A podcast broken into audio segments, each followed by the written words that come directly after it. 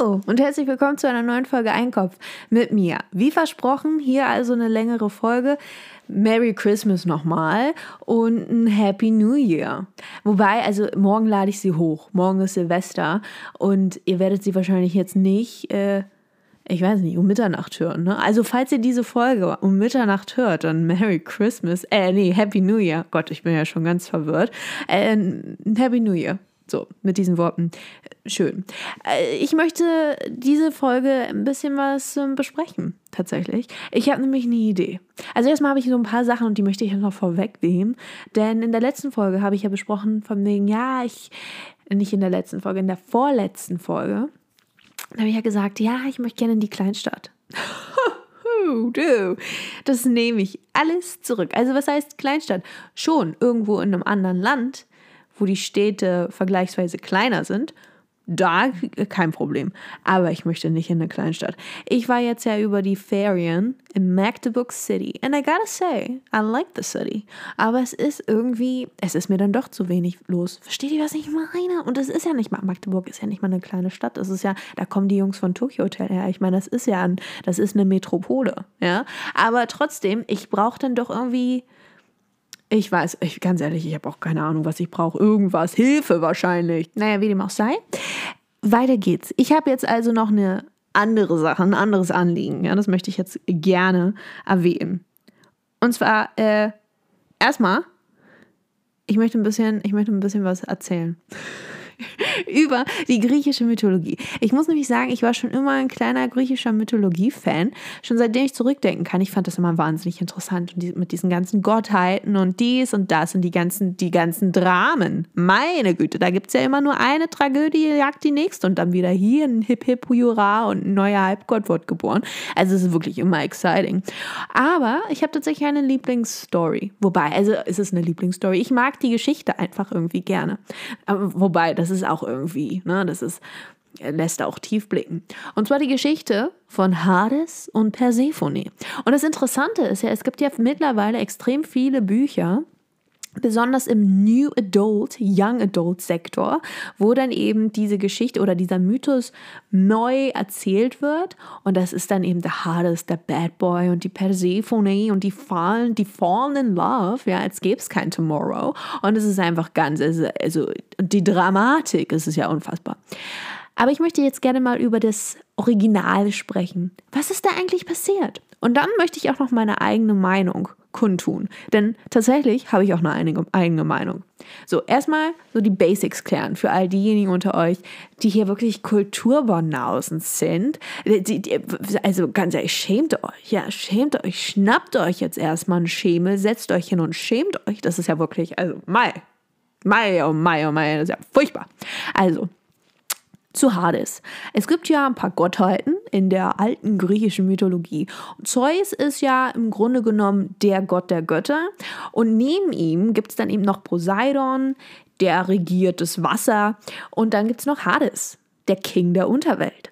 So, und dann gibt es natürlich noch diese ganzen anderen, diese Götter, sowas wie Har ähm, Hermes, der Götterbote oder Demeter hier fürs, weiß ich nicht, die lässt alles auferblühen und äh, Fruchtbarkeit des Bodens zuständig und all die ganzen Hephaistos und wie sie alle heißen. Und diese, das sind auch Vollblutgötter, aber die sind halt, also mächtig, ja, aber stehen dann schon im Schatten der drei Großen. So, und jetzt geht es darum, die Persephone, ja.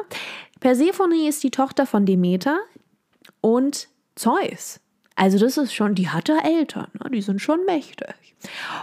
Und dann hat der Zeus, der, der liebe Mann, hat dann dem Hades, also seinem Bruder, seine eigene Tochter versprochen und gesagt, hey, weißt du was, du kannst mein kleines Baby Girl heiraten.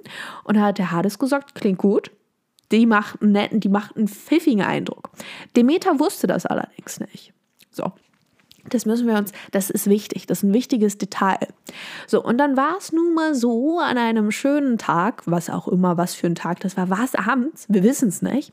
Da hat die Persephone sich auf einer Wiese befunden und allerlei Blumen gepflückt. Und dann unter anderem war dann, auch eine Narzisse. Die hat sie angesprochen. Das war eine besonders schöne Narzisse. Und es ist wichtig anzumerken, die Narzisse steht, also die symbolisiert ist ein Symbol für Hades. Also wenn ihr eine Narzisse seht, dann wisst ihr, oh, der Hades, der ist nicht weit. Und dann zückte sie also, ja, streckte sie ihre kleine Hand aus, ihre kleinen Grapschen und ähm, pflückte diese Narzisse. Und just in diesem Moment erschien dann plötzlich Hades, der Bad Boy, mit seinem Gespann und seinem, weiß ich nicht, mit seinen 180 Tieren, die er da vor seiner Karre gespannt hat. Äh, raubte das Girl. Warum bin ich wie so ein. Ich ganz schrecklich. Ich habe wieder diesen ähm, Simple Club. Nee, wie heißt das? Ihr wisst schon, was ich meine. Ja, moin Leute! So spreche ich. Ist ganz schrecklich, ne? Machen die das eigentlich extra? Sprechen die so? Oder ist das halt einfach nur eine Behinderung? Verzeihung, das sagt man ja nicht. Das ist ja nicht politisch korrekt. I'm so sorry. Also, er raubte dann jedenfalls die Persephone und dann ab in die Unterwelt. So, was da passierte, who knows and who cares? So, dann bekam Demeter davon Wind und hat gemerkt, oh wow, wo ist denn mein Kind? Wo ist denn mein Baby Girl?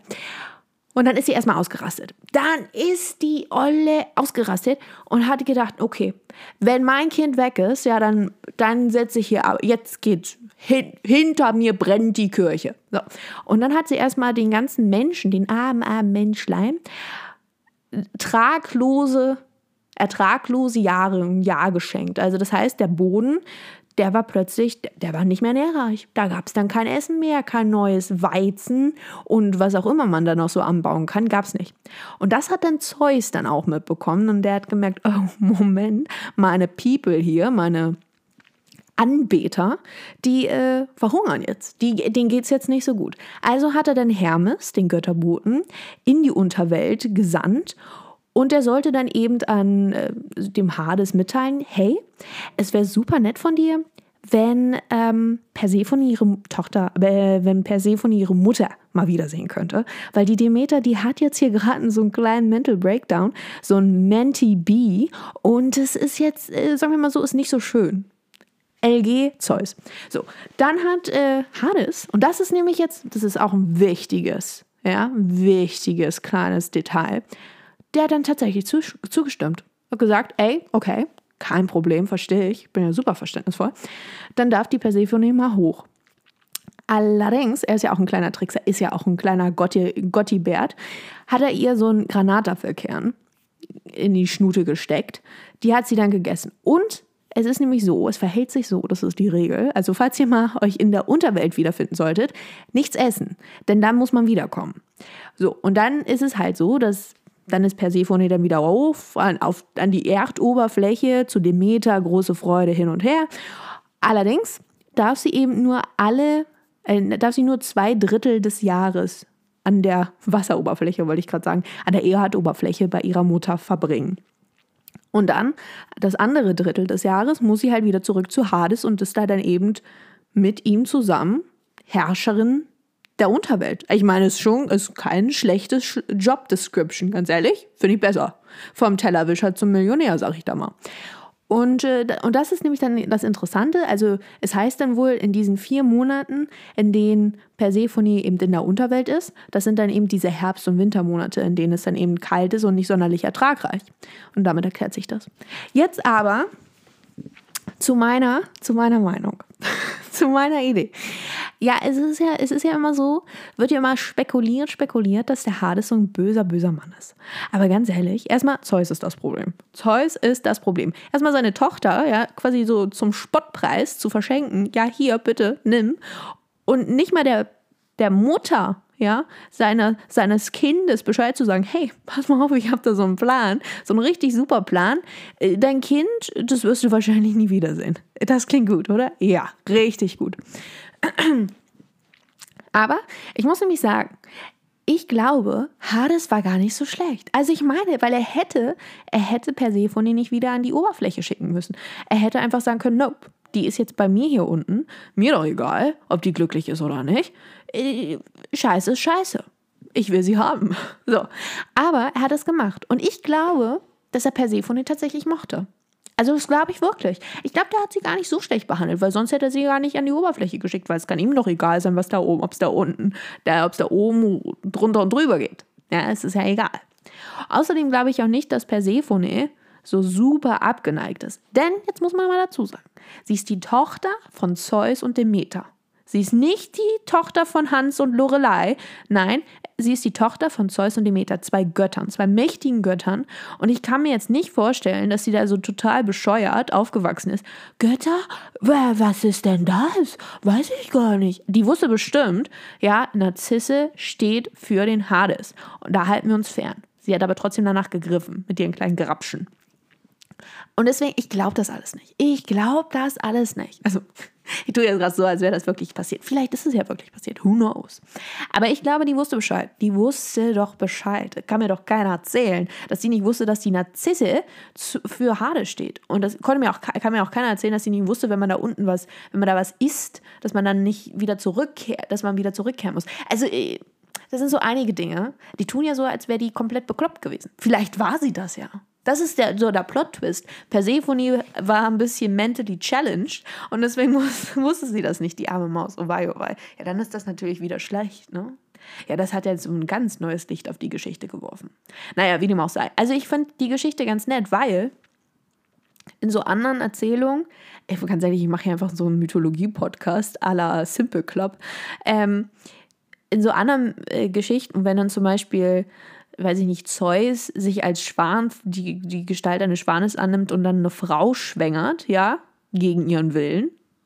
Man, man munkelt, man munkelt, dass sie das nicht wollte.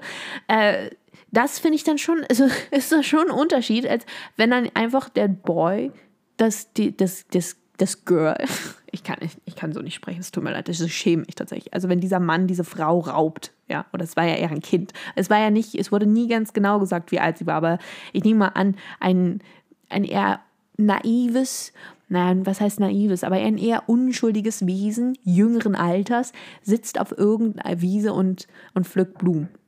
Ja, ich komme sofort. Ja, klingelt, mein Essen ist fertig. so, ähm, äh, das ist ja eher unwahrscheinlich, also äh, das, ist, das macht ja keine alte Frau. Wobei, kann natürlich auch sein, dass Persephone 99 war. 99, Demenz und ähm, mentally challenged. So viel dazu. Das war jetzt meine Geschichtsstunde. Ich hoffe, es hat euch gefallen. Wenn nicht, who fucking cares? Nächstes Jahr gibt es was Neues. Tschüssi!